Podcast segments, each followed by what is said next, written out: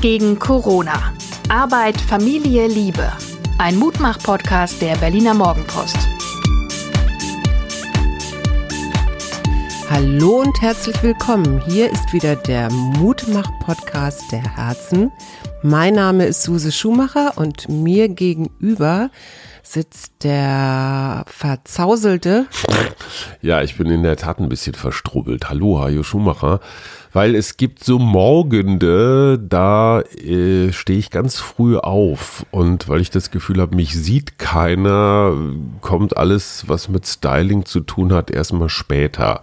Und wenn ich das dann vergesse, dass ich aussehe wie Kettwiesel oder Schlimmeres und dann zum Beispiel die Tür öffne, weil irgendjemand klingelt, ein überraschender Bote oder so, dann kommt es manchmal zu schreckstarren Reaktionen. Ein Mensch, ein Mensch, der sich an diesen Anblick gewöhnt hat, was auch ein Zeichen von langanhaltender Liebe ist, ist eben meine bezaubernde Gattin Suse, die ganz vergessen hat, dass sie Psychologin, Gefährtin, Betreuerin, Beraterin und vor allem Mensch ist. Wie war denn so die Woche, Schatz?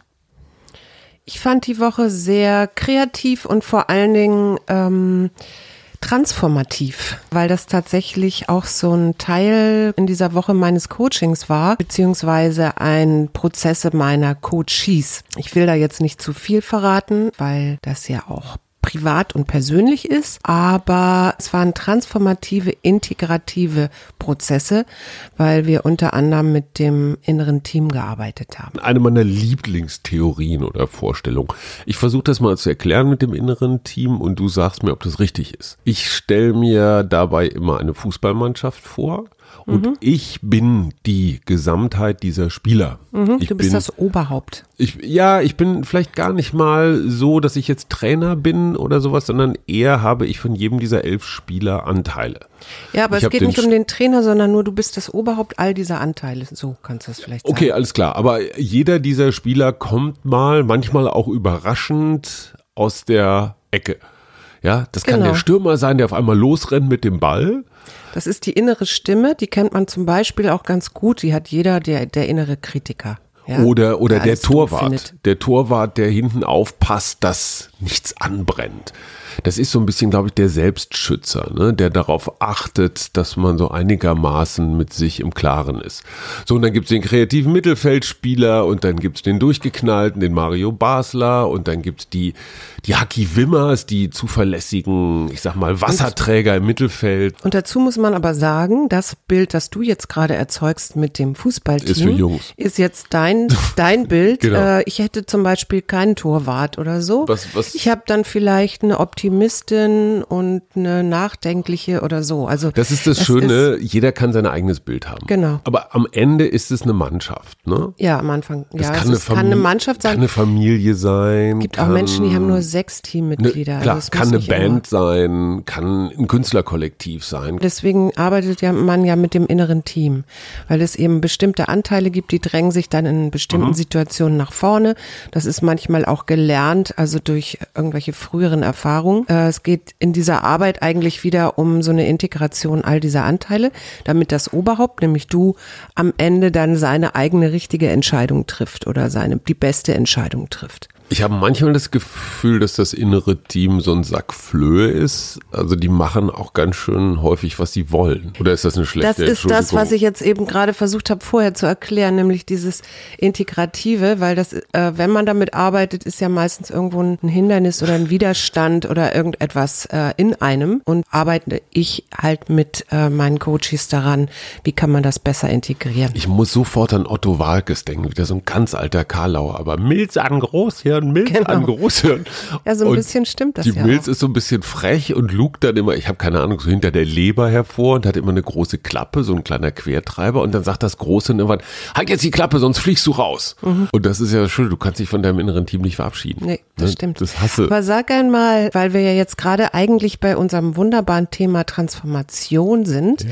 wenn du jetzt mal ab, ja doch vielleicht deine letzten 72, 76, 48 Stunden anschaust, wo war denn da was Transformatives bei dir? Mm, um ehrlich zu sein, befinde ich mich in einem körperlichen Transformationsprozess. Gutes, gut, guter Hinweis, ja. Ich stelle fest, dass die drei Corona-Monate mit viel Kochen und viel Hamstern und viel zu Hause, trotz der vielen Spaziergänge und der Radfahrerei, doch so ein bisschen naja, so eine kleine teigige Schicht auf mir hinterlassen haben. Und ich weigere mich ja, das aufs Alter zu schieben und kämpfe so Heidi Klum-mäßig dagegen an. Ein Kampf übrigens, den man überhaupt niemals gewinnen kann. Ja. Aber ich merke, wie mir das gut tut. Also wenn ich mich in meinem Körper wohlfühle und ich habe dann noch so zwei, drei Baustellen, der olle Fuß und es fängt das Knie, ach um Gottes Willen, ich fühle mich hier wie im Sanatorium. Also auf jeden Fall, ich würde mich wahnsinnig gerne so stark und fest und stolz und fit in meinem Körper fühlen. Das, das macht. Wann warst du so mal? Ach, immer mal wieder.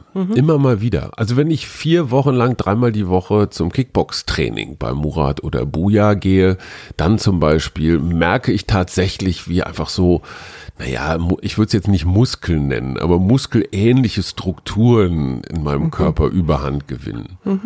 Ist das, darf, darf man so banal physisch denken? Das ist Ja, jetzt gar natürlich. nicht seelisch esoterisch, Nee, sondern nee, also so es ganz gibt ja- platt. Aber ich finde, in einem gesunden Körper wohnt ein gesunder Geist. Ne? Das Essex. wird so gesagt, ja. Ja. Ich denke jetzt so an diese, es gibt ja diese Sieben-Jahres-Regel, die Rudolf Steiner mal irgendwann äh, mit seinem anthroposophischen Weltbild aufgestellt hat. Ne? Also, und dann gibt's ja was, weiß ich, den Zahnwechsel mit sechs, sieben Jahren und mit 28 Jahren bei vielen den Kinderwunsch und mit 35, dass man sich doch schon älter fühlt und, Die und. Fluchtfantasien. Was ich dabei aber interessant fand, war, es gibt tatsächlich einen Zellbiologen, nämlich Johannes Friesen, der forscht in Stockholm. Der sagt, diese sieben bis zehn, also man sagt eher so eine sieben bis zehn Jahre Regel, dass sich der Körper da irgendwie erneuert. Und zwar sehr unterschiedlich, nämlich unterschiedliche Körperzellen. Also zum Beispiel alle zwei bis vier Tage äh, verändert sich die Oberfläche des Dünndarms oder alle acht Tage die äh, wechseln sich die Lungenbläschen aus. Weiß ich nicht, ob das bei, für Raucherschäden auch gilt. Oder alle acht Jahre Fettzellen oder alle zehn Jahre äh, hast du ein komplett neues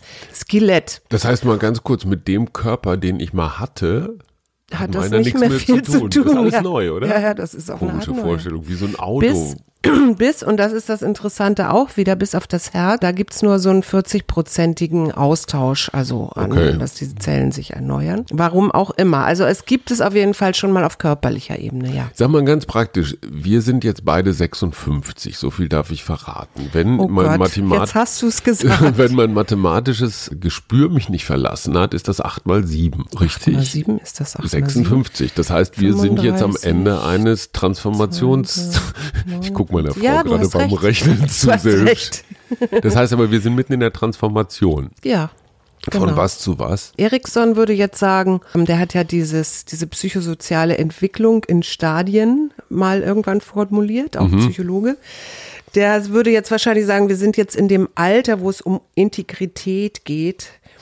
Ähm, nee, Quatsch, um äh, Fürsorge. Also wir sind in diesem Sandwich-Erwachsenenalter, aber kommen jetzt vielleicht auch in das Alter, wo es dann um Integrität und äh, solche Dinge geht. Also Das was gebe ich- ich in die Welt und Integrität. Was ist denn das? Ich weiß, dass mir dieser Begriff in den letzten Jahren extrem wichtig geworden ist. Mhm. Aber erklär mir mal, was das ist. ja, erklär mal, was, was du denkst. Was das Das ist so billig, Fragen zurückzugeben. Ja, Aber gut. manchmal muss man das machen. Integrität hat für mich was integer, hat für mich was mit diesem klassischen Ruhrgebietsgruß, hey, sauber bleiben zu tun. Ne? Also im besten Sinne Anständigkeit. Ich habe, glaube ich, in weiten Teilen meines Lebens mich immer mal wieder selber beschissen oder mir selber Geschichten erzählt. Und dieses bei sich sein, also zum Beispiel kein schmutziges Geld verdienen. Ich hätte vor 15 Jahren noch gesagt, naja, komm, machst du den Job für diese komische Noch einmal. Bude da, ey, so viel Kohle, dafür können wir in Urlaub fahren, da kann man mal ein Auge zudrücken.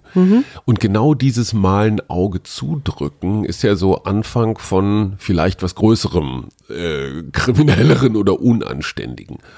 Und dieser wirklich aufrichtige Versuch, anständig zu bleiben, das ist für mich Integrität. Und zwar nicht nur für mich selber, sondern auch mit anderen und auch mit der so bescheuert das klingt, aber mit der ganzen Welt. Mhm. Das heißt, ich schmeiße mein Kaugummipapier nicht auf den Boden, auch wenn das Mutter Erde wahrscheinlich völlig wurscht ist. Aber auch das gehört für Das mich zur heißt- Integrität dazu. Nicht nur ich und mein Ego, sondern ich und der Rest der Welt. Das heißt letztendlich mit deinen Werten ähm, und dem, was du für, für sinnvoll und richtig Mhm. hältst, äh, auch entsprechend zu leben oder da oder da zu sein, dich darzustellen, ähm, damit umzugehen. Mhm. Was fällt dir dazu ein?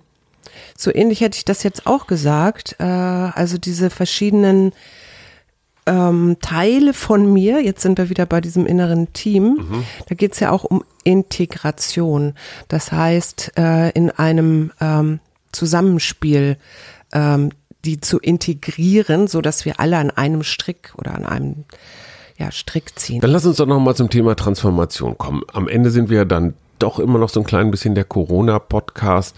Wo hast du das Gefühl, war diese Corona-Zeit, diese drei Monate wirklich von transformativer Kraft, also von verändernder, vielleicht sogar auch verbessernder Kraft? Vielleicht für dich persönlich oder für die ganze Welt? tatsächlich in diesem äh, radikalen Stopp, weil in diesem radikalen Stopp die Potenz liegt und lag, äh, sein das eigene Leben noch mal neu zu denken und zu überdenken und auch mit diesem kurzen wir halten jetzt an und jetzt stehen wir erstmal da und gucken, was haben wir denn eigentlich alles und was brauchen wir überhaupt? Aber die entscheidende Frage ist doch, was ist wirklich transformiert worden und was ist nur kurz verlangsamt worden? Ich weiß nicht, ob schon was transformiert worden Das ist, ist für mich ehrlich die spannende gesagt. Frage. Also ist zum Beispiel diese auffallende Unpopularität des Fußballs gerade, liegt das einfach daran, dass die Bayern so früh Meister geworden sind und alles total langweilig ist und wir keine EM und keine Champions League oder sowas haben?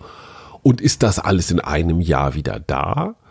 Oder hat der Fußball durch Corona so eine Art, ich sag mal, Bedeutungsverlust erfahren? Die Leute haben gemerkt, ey, so wichtig ist das jetzt auch nicht, wenn 22 Millionäre hinter einer Lederkugel herrennen. Zweite Frage, Konsum. Also unser Thema war ja in den letzten drei Monaten ganz häufig Konsum. Das brauchen wir nicht. Diese Flugreise brauchen wir nicht. Diese Amazon-Lieferung brauchen wir nicht. Also das Reflektieren von Was ich brauche als, ich eigentlich? als als der Mensch als Konsument haben wir haben wir nicht noch andere Aufgaben. Das war Ja. jetzt auch bei diesem Konjunkturpaket. Ja, es zielt ja wirklich nur auf dich als Geld ausgebendes, konsumierendes, verbrauchendes Wesen. Ja. Das ist deine Funktion in einer in einer Marktwirtschaft. Und ich fühle mich damit ein klein wenig unterrepräsentiert, um Ich ehrlich zu sein. Ich auch. Aber glaubst du, dass sich dein Konsumverhalten durch Corona langfristig transformiert hat? Mein Konsumverhalten ein bisschen, ich, langfristig, boah, das ist wieder so in die Kristallkugel gucken. Also was ich beobachte, ist schon, dass ich, ähm, zum Beispiel hatten wir ja dieses Beispiel mit Froster, also wo wir eine Kühl, Kühl Tiefkühlpackung hatten, wo aus Mexiko der Brokkoli und, und, und aus anderen Ländern was kam. Da merke ich tatsächlich an mir oder da hat sich was transformiert in dem Sinne, dass ich auf diese Verpackungen inzwischen sehr genau schaue und dass ich auch sehr genau schaue, wo kommt das Essen her und äh, wo kann ich vielleicht auch Produkte unterstützen, die hier in der Region wachsen oder so. Das ist neu. Das habe ich vorher nicht gemacht. Ähm, ob ich langfristig, also ich hoffe wirklich inständig, aber ich glaube, hier kommt etwas ins Spiel, was bei allen transformativen Prozessen eine Rolle spielen muss, eben auch wenn man zum Beispiel Meditation oder so anfängt, die Übung macht es am Ende. Das immer wiederholen. Also es ist ja nicht so, nur weil ich jetzt mal so ein Bewusstsein entwickelt habe, dass sich das auch langfristig dann so hält, sondern ich kann es eigentlich nur halten durch eine Wiederholung.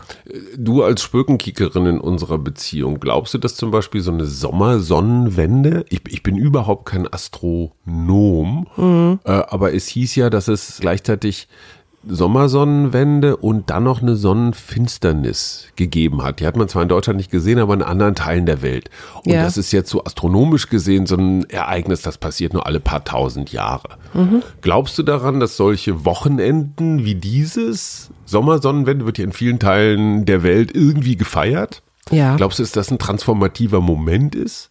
Häutet man sich da und geht Also ich glaube nicht, dass das jetzt, Ära? also astrologisch kann ich dazu nichts sagen. Das, was mir einfällt dazu, ist, dass diese Sommersonnenwendenzeit, wo ja die Tage dann danach wieder kürzer werden, dass das ja ein Kulturgut ist, was es schon nicht erst seit heute gibt, sondern ähm, schon, schon Jahrhunderte, weil die Menschen einfach beobachtet haben, dass es eben Tage länger werden oder wieder kürzer. Es gibt so eine eindrucksvolle ähm, Abhandlung, da, da wird gesagt, quasi bis zum höchsten oder längsten Tag des Jahres sind wir so energetisch in Höchstform und werden und, und steigen immer weiter auf. Und dann so Naturkreislauf, ne?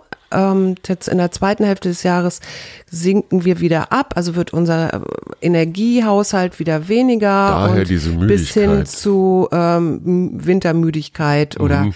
Schläfrigkeit, ja. Und das kann natürlich sein, dass sich das biologisch auch irgendwie zeigt. Ich finde nur schön an dieser Sache dieses Ritualhafte, also wirklich sehr bewusst zu gehen, zu gucken, was habe ich jetzt so in der ersten Hälfte meines Jahres äh, geschafft, gemacht, was waren so meine Ideen, wie bin ich gestartet?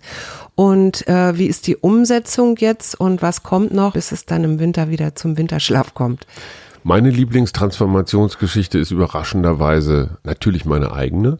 Ich habe mal irgendwann von einem relativ weisen Knaben etwas gelernt, was mir bis, was bis heute in mir nachhalt, was bei so einem vergesslichen Menschen wie bei mir immer bemerkenswert ist.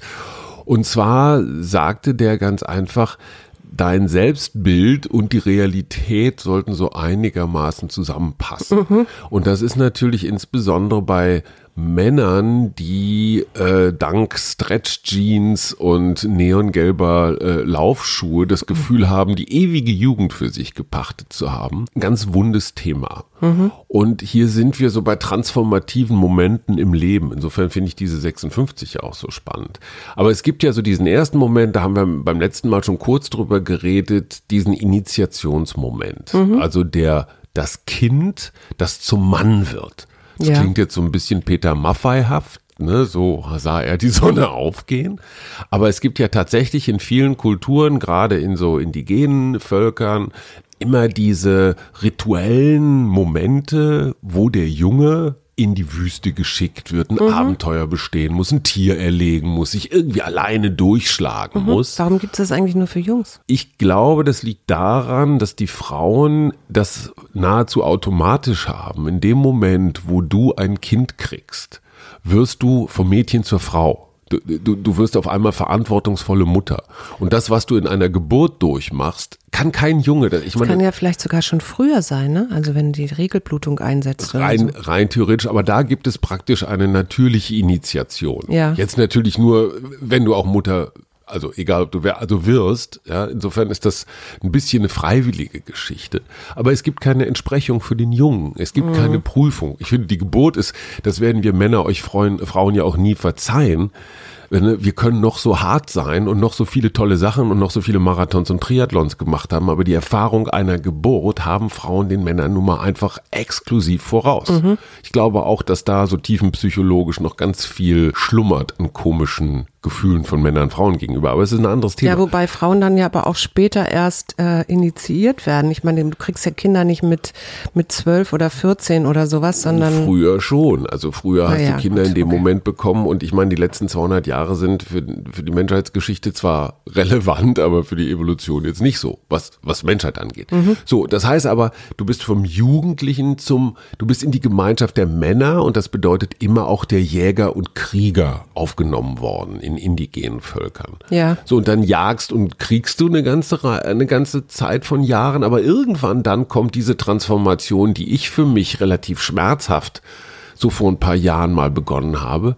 Du musst nicht mehr der schnellste, lauteste, aggressivste, wildeste Krieger sein, sondern irgendwann merkst du, oh verdammt, du wirst langsamer, der Speer fliegt nicht mehr so weit.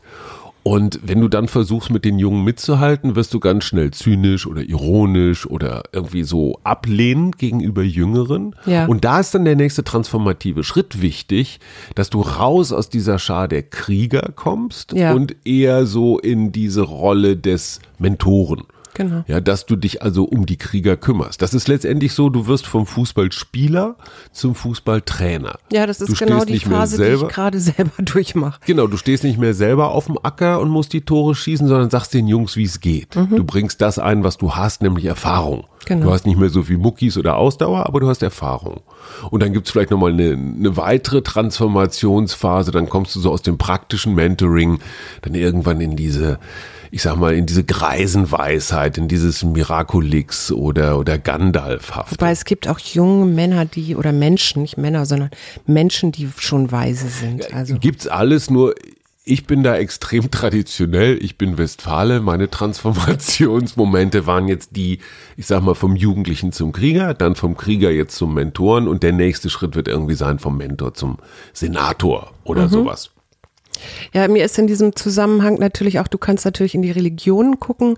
Wir hatten ja äh, Christi Himmelfahrt schon, aber es gibt natürlich im Buddhismus auch diese Idee vom Nirvana, also mit dem Austritt aus dem Samsara und das der Samsara ist das, das der Kreislauf des Leidens und der Wiedergeburten kannst du durch Erwachen, nämlich Bodhi und das mit Erwachen sind so falsche persönliche Vorstellungen, Ich-Sucht, Gier und solche Dinge gemeint, kannst du eben irgendwann austreten und dann ins Nirvana eingehen und das ist ja dann letztendlich auch so ein, ich stelle mir das immer so als so ein erleuchteter Bewusstseinszustand, wo du dich eigentlich auflöst und in, ins Universum, wieder Teil des Universums wirst oder eben nicht mehr Teil, sondern bist.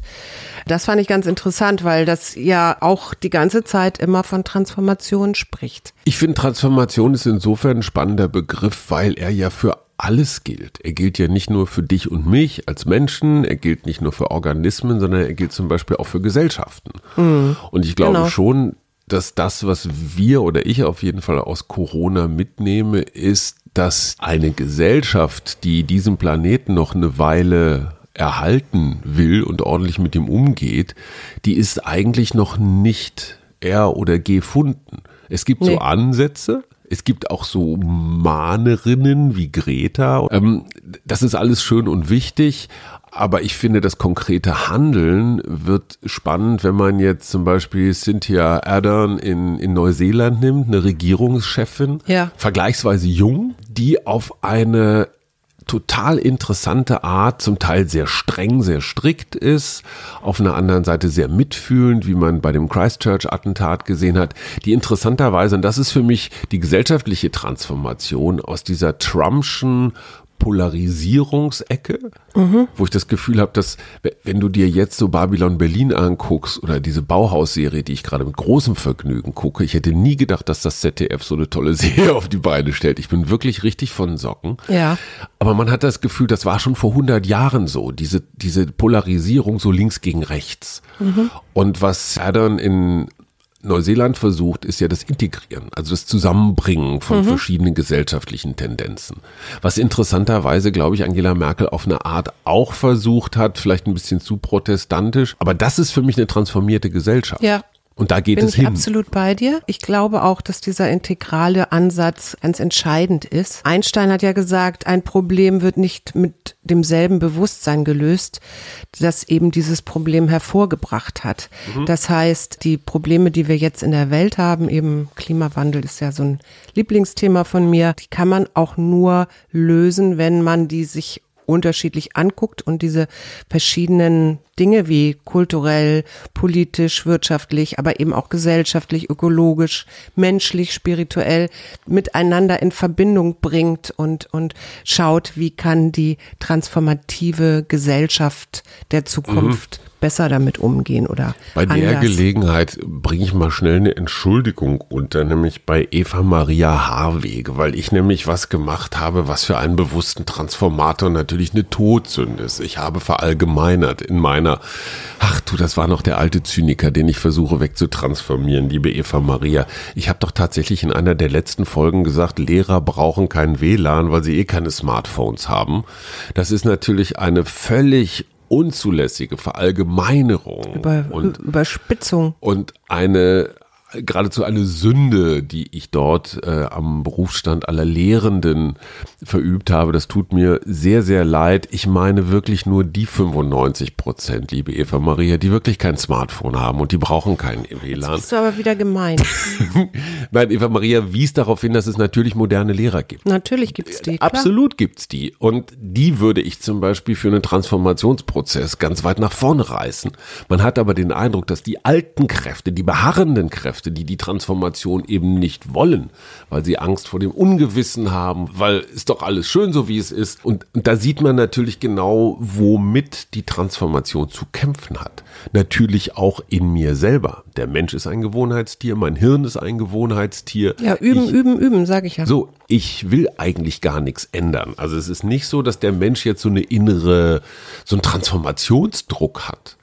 Aus der politischen Wissenschaft, das vielleicht noch als kleine Klugscheißerei am Rande, gibt es diese Erkenntnis, so große politische Entscheidungen werden immer dann getroffen, wenn, ergänzen Sie diesen Satz? Äh, in großen Krisen? Ganz genau. Das ist der Punkt. Das heißt, ähm, du, du änderst so eine, so eine Energieversorgung, Stichwort Energiewende, in dem Moment, wo du die Fernsehbilder siehst, wie in Fukushima dieses Dach da von, von, von dieser Mhm. einen Produktionsstätte weggeflogen ist. Ja, oder du änderst deine äh, Innen- und auch Außenpolitik radikal nach 9-11. Oder ne, äh, Finanzkrise oder eben jetzt Corona-Krise. Die entscheidende Frage ist, Änderst du sie nachhaltig transformativ oder aber kriegst du ein Konjunkturpaket, was heißt, komm, wir schmeißen Geld ins Land und haut das so schnell wie möglich raus. Ja. Und das ist das, was, und da sind wir wieder bei diesem Konjunkturpaket, was ich echt schwierig finde. Es wäre eine Transformationschance gewesen. Naja, gut, aber es sind doch auch so kleine Sachen drin, wie Ja. die E-Auto-Förderung und eben nicht mehr die Abwrackprämie und so. Also so ganz kann ich dem nicht zustimmen, was du da sagst. Okay, ich, ich hätte es gern ein bisschen Radikaler. sportlicher gehabt. Was würdest du denn sagen, ist der Unterschied? Ich weiß nämlich, da hab ich, bin ich nämlich so hängen geblieben zwischen Transformation und Metamorphose. Weil es geht ja eigentlich bei Transformation so im, im so einen Übergang oder so einen Wechsel, also von einem Zustand in einen anderen. Und da habe ich mich gefragt, ist die Transformation eigentlich dieser Veränderungsprozess, also gar nicht das der Anfang und das Ende, sondern das, was dazwischen ist. Würde ich sagen. Aber wie ist das dann bei der Met- Metamorphose? Weil wenn ich zum Beispiel darüber nachdenke, wir haben neulich Libellen gehabt, die sich von so einer kleinen Puppe dann auch in so eine schöne Libelle verändern oder ein Schmetterling in seinem Kokon, dann äh, wäre die Transformation vom Kokon in den Schmetterling und die Metamorphose, also Also erstens mal würde ich sagen, Transformation und Metamorphose unterscheiden sich darin, dass das eine lateinisch ist und das andere griechisch vom Ursprung Stimmt. her. Ja, und hast du recht. Der andere Unterschied ist für mich diese natürlich bedingte Zwangsläufigkeit. Also da gibt's einen Kokon, Ah, da ja. buddelt sich Guter einer Hinweis. ein. Das läuft ja nach einem Programm. ja, Ich glaube, Transformation in meinem Verständnis ist ein bewusster, gerichteter, also Mhm. absichtlicher, aktiver Akt. Wenn meine Haare grau werden, was das Alter so mit sich bringt, Mhm. ist das eine Transformation? Finde ich nicht, weil da, da verändert sich was, keine Frage, aber ich habe darauf keinen großen Einfluss. Also jetzt mal von Färbereien abgesehen. Jein. Transformation ist für mich das, was ich will. Mhm. Das heißt, wenn ich meine Rolle aktiv neu bewerte, indem ich rauskomme aus dem, oh, ich muss jetzt mit den Jungen mithalten Mhm. und rein in diese Gelassenheit, was übrigens nicht leicht ist, Ja. wenn, man irgendwie so was Inneres, Komisches hat, dann hält man Gelassenheit für Schwäche. Also Ja. ich habe ganz lange Zeit Gelassenheit oder Ruhe, ruhig sein für ein anderes Wort für, für Schwäche. Also das war eine ganz komische Männlichkeitsvorstellung, die ich da hatte. Weil ich immer dachte, du musst laut sein, du musst polternd sein, du musst so Aktivität inszenieren. Fresse halten, wo ich heute Mhm. Für sagen würde, große Stärke, habe ich erst lernen müssen. Also wenn du jetzt sagst, äh, so Bewusstsein und so, hast du ja eben gerade gesagt, dann ist das für mich alles Persönlichkeitsentwicklung. Und die, da kann ich mich ja natürlich auch ganz bewusst entscheiden, ob ich die Richtig. mache oder ob ich die nicht mache. Aber Ne? das Also ist ich das, was ja du machst, ist doch professionell begleitetes. Transformieren. Ja. Das ist doch letztendlich sowas wie betreutes Transformieren, was du machst. Ja, betreutes, begleites, begleitendes, würde ich eher sagen. Ja, aber du bringst die Leute letztendlich zu Erkenntnissen, die du möglichst nicht selber vorgeben willst, sondern du schaffst nur einen Nie Raum für, vorgebe. genau, Ja, du schaffst genau. einen Raum, damit die Leute selber merken, oh, das brauche ich nicht mehr. Ich hebe es. Kram, Genau. ne, diese Beziehung oder diese Angewohnheit oder diesen Job brauche ich nicht mehr, taugt mir nicht mehr, also was Neues. Mhm. So. Insofern, das ist Transformation, weil ich etwas, was mir nicht mehr nützt, gebe ich ab und ja, und umarme das Neue. Genau. Und ich sehe dich dann auch in dieser Rolle des Angstnehmens, also die Angst vor dem Neuen, den Leuten so ein bisschen, die so ein bisschen abzumildern. Ja, ist sicherlich auch ein Teil davon, ja. Wo transformierst du dich gerade so? Naja, ich, ich werde ja gerade Mentorin. Äußerlich ist es, gehe ich da einem völlig natürlichen Zustand nach, indem ich einfach meine Haare jetzt grau werden lasse. Aber das ist doch zum Innerlich- Beispiel, pass mal auf, ich finde das, weil das ein Riesending für dich war. Ich glaube, so viel Ja. Privates darf man verraten, weil du fürchterliche Angst davon hattest, die ich best, am besten wirklich nachvollziehen kann. Männer mit grauen Haaren sehen so Sky Dumont-mäßig immer noch ganz fesch aus, so George Clooney. Frauen mit grauen Haaren denken wir immer, oh, alte Schachtel. Oma. Oma. Und es war für dich ist Oma so ziemlich das Toxischste. Hat, hat neulich mal irgendein so ein Knirps im Park zu dir gesagt. Genau. Ne? Ich habe dich selten in dieser Laune gesehen, irgendjemandem direkt eine reinhauen zu wollen. Aber, aber er, war, Stimmt. er war kurz davor. Ich sag ja, Kickbox-Training hilft. Die Haare jetzt dann auch diese Transformationsphase, es ist ja wirklich sichtbar bei dir, Ja. weil irgendwo ist das alte Leben, das ist noch der gefärbte Teil deines Haares. Und Mit jetzt Pflanzenhaarfarbe, muss man dazu sagen. Egal aber was, ja. aber ich meine, du, du trägst die Transformation wirklich sichtbar auf dem Kopf. Ja. Und es braucht viel, viel Selbstbewusstsein, das jetzt rauswachsen zu lassen. Weil das geht ja auch nicht in ein paar Wochen, das ist ja eher Zwei bei deiner Jahre hat meine Haarlänge. Friseurin Zwei gesagt. Mhm. Jahre. Das ist aber eine bewusste Entscheidung. Das braucht Mut und das braucht Entschlossenheit. War das ein Moment, dass du sagtest, boah, jetzt, jetzt reicht's mir?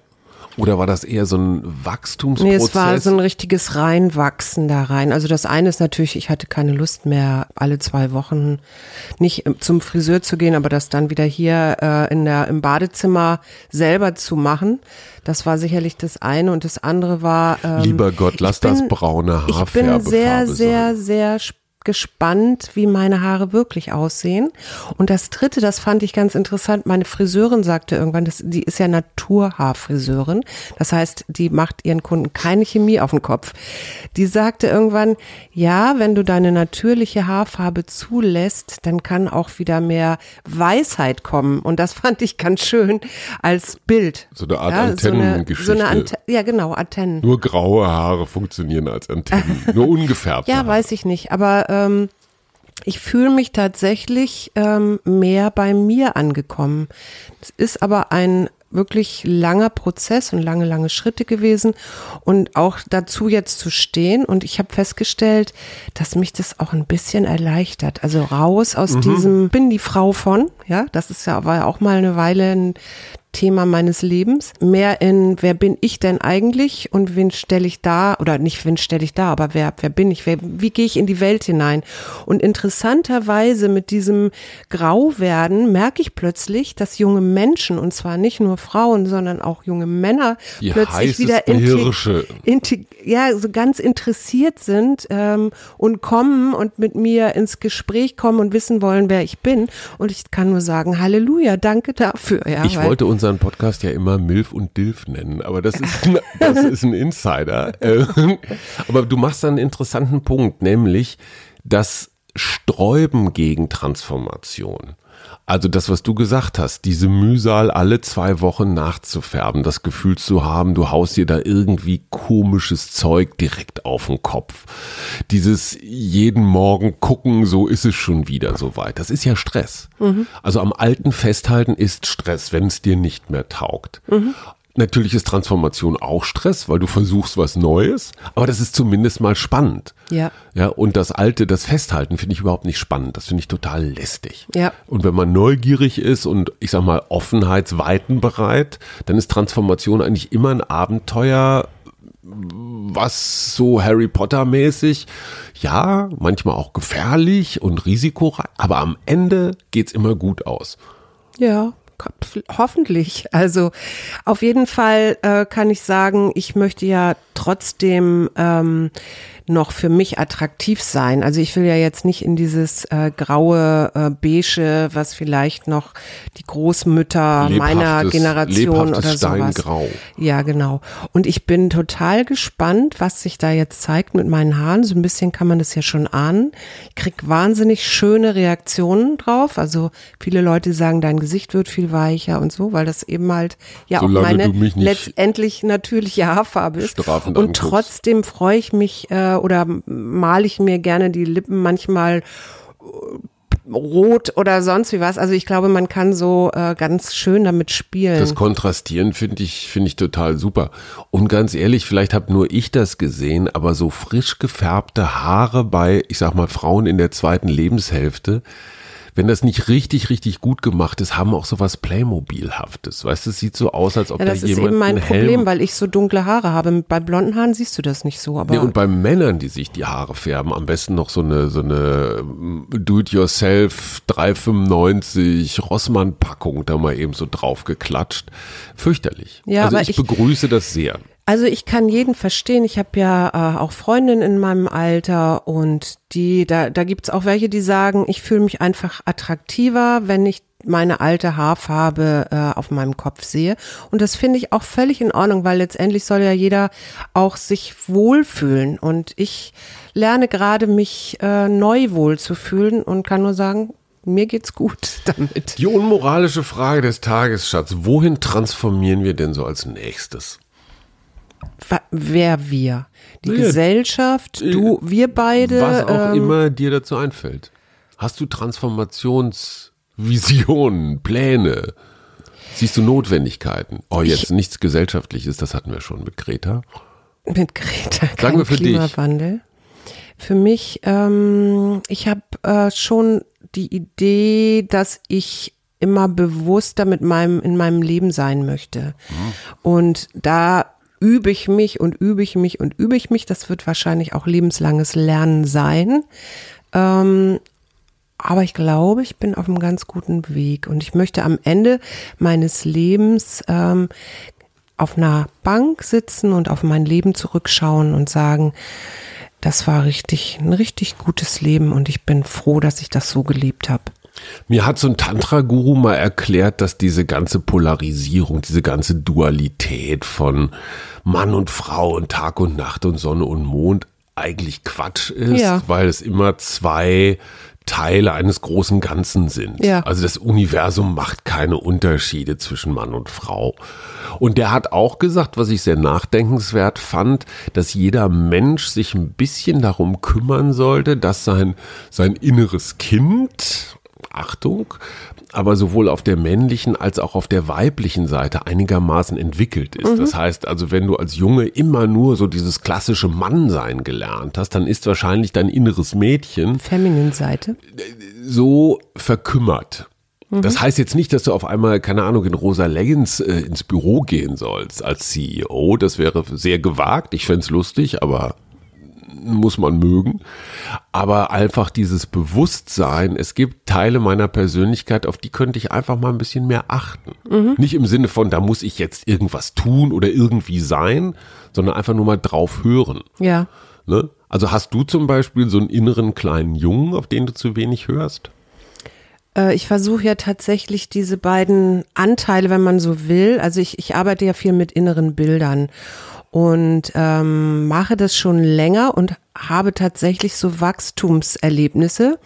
Tatsächlich habe ich einen inneren männlichen Anteil, der würde ich ist, würde ich sagen, ist eher erwachsen und der weibliche Anteil ist eher so im Wachsen noch. Also der ist so jünger, etwas jünger. Ähm, und die beobachte ich so ein bisschen und stelle fest, dass die sich verändern. Damit arbeite ich übrigens auch bei meinen Coachings teilweise. Ähm, das kann man eben fördern. Und äh, ich hatte irgendwann tatsächlich mal so einen Punkt, das nennt man ja auch innere Hochzeit, äh, wo diese beiden Anteile tatsächlich so zu einem in einem waren. Also wie, wie Das ist wie aber wichtig, dass Hochzeit. die ungefähr gleich alt, gleich Nö, das entwickelt. muss nicht nee, so kann sein, Auch ein, nö. Kann auch ein Opa mit einer... Naja, nicht ein Opa mit einem Kind oder so, das wäre jetzt, äh, oder mit einer jungen Frau oder so. Aber ich glaube schon, dass die, die beiden gleichen so, sich an. Also die werden Genau. beide ähm, bei, bei, meiner, das hört sich jetzt ein bisschen komisch an, vielleicht gibt es wieder Leute, die sagen, oh, so esoterisch. Ist aber tatsächlich auch so eine psychologische ähm, Schule. Schule. Meine weibliche Seite musste ein bisschen mehr rauskommen, hört sich jetzt komisch an, weil ich eine Frau bin und ein bisschen mehr nach vorne kommen und ich glaube, das tut sie gerade und ähm, ja, ich, ich kann es echt schlecht erklären. Innere Prozesse zu erklären, finde ich schwierig. Aber zumindest hast du mal so eine Richtung gegeben. Wir machen zwar heute kein Filme- oder Schauspielerraten, aber ich frage dich natürlich, weil ich ein wahnsinnig transformierter, höflicher Mensch bist, ob wir irgendwas vergessen haben, was du noch loswerden wolltest. Ich habe noch eine wollen. Transformation, also da habe ich mich gefragt, kann man das eigentlich auch Transformation nennen? Weil letztendlich geht's wieder zurück zum Alten, also das, was, was frühere Kulturen schon Eine wussten. Retransformation. Ähm, das ist ein Projekt in Indien, äh, wo die jetzt flächendeckend, das heißt Zero Budget Natural Farming, wird auch inzwischen von der indischen Regierung unterstützt. Heißt so viel zurück zu den Wurzeln, nämlich den Erfahrungen indigener Stämme unter anderem. Und zwar, dass du mit vielen verschiedenen Pflanzen, wir hatten das neulich schon mal in Hawaii mit diesen Terrassen, ähm, also in der Ecke stehen Mangobäume, dann sind da Palmen, Papaya, Bananenstauden, Moringogras, Mais, Linsen, Bohnen, Flachkürbisse, Chili, Zwiebeln, Kurkuma, Yams, Tagetes und so weiter. Moment, du kannst aber nicht alles neben Doch, alles du pflanzt, pflanzt alles zusammen. Ach so, ich denke, die Genau. müssen sich irgendwie verstehen, die Pflanzen. Die verstehen sich auch, weil die ergänzen sich ganz gut. Und dann äh, gibt es sozusagen die vier Säulen, die du noch brauchst für diesen ähm, weg von den Monokulturen, die sowieso nichts bringen und wo man dann irgendwann Dünger und Pestizide und so Klar, braucht, um die Pflanzen zu retten. Genau, also was macht der indische Farmer? Der nimmt erstmal Kuhdung, Urin und etwas Kalk, setzt da ummantelt damit die Samen, die er sät, um die Widerstandskraft äh, der Pflanzen zu ähm, stärken. Dann nimmt er Rinderexkremente, Wasser, Linsen, äh, Mehl, braunen Zucker und Erde, macht daraus etwas, ähm, um das Bodenleben anzuregen, also Regenwürmer etc. Dann nimmt er die Erntereste, die lässt er einfach liegen, nämlich das ist der gute Mulch, den wir Ja, hier ja, ja. auch haben und äh, den unser großer Sohn unten im Vorgarten auch benutzt, ganz schlau, weil der Mulch hält die Feuchtigkeit im Boden. Boah, darf ich da einmal rein mit einer Geschichte zum Thema Genforschung? In diesen Mulch? Sind Es gibt tatsächlich inzwischen ähm, Maissorten, Ja. die sind gegen den Maiszünsler, heißt der, glaube ich. Das ist so ein Schädling. Sind die gentechnisch so verändert worden, dass die Stämme der Maispflanzen so stabil sind, dass zwar der Maiszünsler nicht mehr durchkommt, aber die verrotten auch nicht mehr. Nee, Das genau. heißt, du kannst genauso gut Plastiktüten auf dem Feld liegen lassen. Die Mulchfunktion, nämlich langsam mitzurotten, funktioniert da nicht. Entschuldigung, weiter nach Indien. Genau. Und dann gibt es eben noch durch diese verschiedenen Pflanzen diese dichte Durchwurzelung, die dazu führt, dass du einerseits sehr gut belüftete ähm, Böden hast und gleichzeitig die Feuchtig Feuchtigkeit auch tiefer dringen kann. Ja, und durch den Fruchtwechsel, den Mischanbau, auch die schattenspendenden Bäume, dadurch, dass du auch Blumen hast, hast du das ganze Jahr was zu verkaufen. Und die indische Regierung fördert das sehr stark und äh, hofft eben auch damit. Ja, du bist genau. Verstehe. Und der, der Kleinbauer hat dann eben die Schätzlein, Möglichkeit, raus auf den. Balkon, wir müssen unbedingt Mangos Ich und hab doch Papayas. da schon Tomaten und Ja, Pfirsiche. aber ich finde, da müssen noch Mangos und Papayas hin. Okay. Meine Liebe, wir haben natürlich hier noch ein Rätsel zu lösen, weil die Gattin ist tatsächlich in dieser Woche Hühnerpatin geworden. Also Mhm. Ähm, wir kriegen jetzt Bio-Eier ohne Ende. Wir werden aber erst in der nächsten Sendung verraten, nach wem das Huhn benannt ist. Es gab mehrere Kandidatinnen, die mit sehr hübschen Begründungen sagen, das Huhn muss unbedingt nach mir benannt werden. Ich habe schon mal gezogen und ich habe vielleicht auch als Motto für dieses Wochenende gezogen, Mitgefühl. Oh, Und schön. wenn ich den Dalai Lama richtig verstehe, ist das so eines der edelsten Gefühle, die man so haben kann. Das ist tatsächlich auch was, weil wir ja gesagt haben, üben, üben, üben. Und es gibt ja die wunderbare Meditation, die nach wie vor man sich bei SoundCloud anhören kann und praktizieren kann. Und es ist tatsächlich so, äh, dass man mit diesem, das ist ja so eine Form von mentalem Training, dass das die Funktionsweise des Gehirns verändert. Das hat man wissenschaftlich erforscht. Also Mitgefühl und Güte wirken sich auf die neuronalen Schaltkreise aus, die für das Erleben positiver Gefühle äh, zuständig sind und auch Motivation und Freude. Das heißt, ähm, diese Mitgefühl-Meditation verstärkt meine eigenen positiven Emotionen, aber gleichzeitig eben auch mein Mitgefühl und damit hat, hat es wieder einen wunderbaren Einfluss auf meine Umwelt. Ja, das eine System, mein System, das das große System beeinflusst. Insofern Mitgefühl ist was ganz Schönes und ich freue mich auch jetzt, das jetzt mal hier vorzulesen. Was ist denn dein Mitgefühl-Gedanke dazu? Da habe ich noch Potenzial. Ah, okay. Genau. Also Mitgefühl. Ein von Herzen kommendes Verstehen umfasst den Schmerz in dir und anderen, löst Vorurteile auf und ebnet den Annehmen, dem Annehmen den Weg. Es ist der aufrichtige Wunsch, Leiden zu lindern. Na, dann wollen wir jetzt mal losgehen und das Leiden lindern. Wir wünschen ein schönes Restwochenende. Ja, das wünsche ich auch und hoffe, wir sind nicht zu sprunghaft heute gewesen. Und transformiert schön. Tschüss. Tschüss. Wir gegen Corona. Arbeit, Familie, Liebe. Ein Mutmach-Podcast der Berliner Morgenpost.